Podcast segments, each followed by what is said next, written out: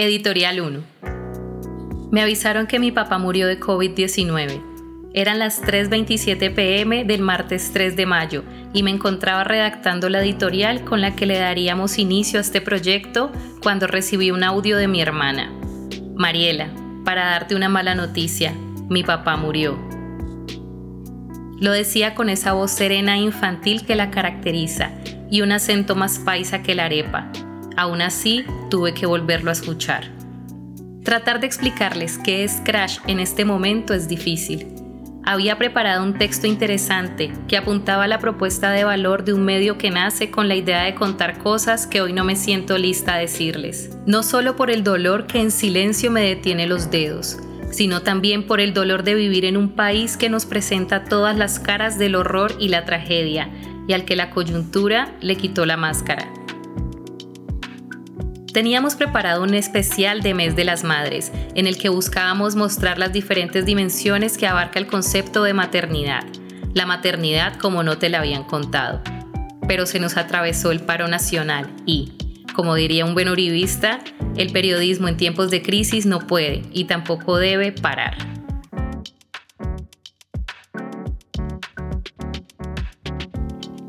La ciudad bulle, el caldo de cultivo asusado por los años de abandono estatal hierve a Cali en un resentimiento bien justificado. Nos bombardean con información y clasificarla se hace difícil. Pensar se hace difícil a la luz de la inmediatez y el sensacionalismo. Sin embargo, como medio tenemos la responsabilidad de contarlo, y más en un medio emergente en la línea que nos concierne, en especial con los ojos del mundo puestos en nuestro país, en nuestra ciudad, que se presenta como el principal punto de resistencia que le puso voz y víctimas, 27 hasta el momento, a una situación anunciada y que el gobierno decidió ignorar. Las protestas en el marco del paro nacional también nos dan, como medio, un buen marco de inicio, además de uno de análisis para contarles qué es Crash. Esta situación nos impone varios por qué. ¿Por qué una protesta que toma como estandarte una reforma tributaria que nació muerta adquiere las dimensiones e importancias que tomó esta? Y, más importante para nosotros como medio local, ¿por qué toma su forma más beligerante y violenta en Cali?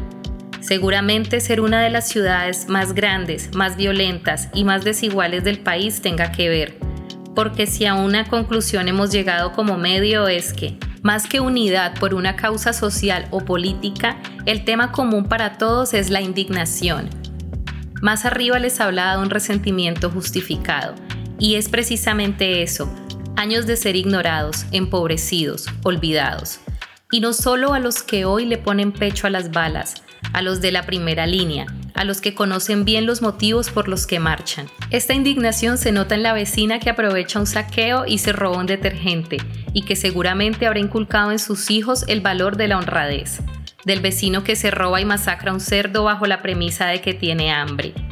Una indignación que hace que nada nos pertenezca, porque si nos han quitado todo, nada puede dolernos. Ya que tocó el tema de los cerdos y viendo los videos que circulan sobre el saqueo a algunas granjas porcinas en el norte del valle, recuerdo la crisis del H1N1 en 2009, o gripa porcina, como se conoció inicialmente. Vuelvo a la intimidad, a la situación que tres días después me dificulta escribir este editorial.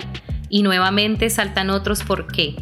Obviamente, y este reclamo lo hago desde el dolor y me alejo de mi cargo de editora, porque seguramente si el proceso de vacunación hubiese sido más rápido, si existiera una política de salud que escucha a los médicos antes que a otros sectores, mi papá hubiese vivido muchos años más.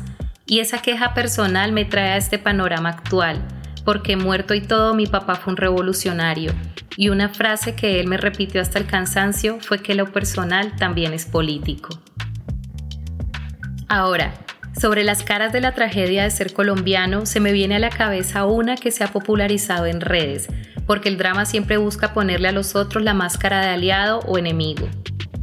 Si bien Crash es un medio pensado para jóvenes, producidos por no tan jóvenes, nos resulta curioso que esa guerra de publicaciones se ha dado entre generaciones, en especial esa que busca bañar de juventud actual un espíritu de protesta que otras supuestamente no han tenido.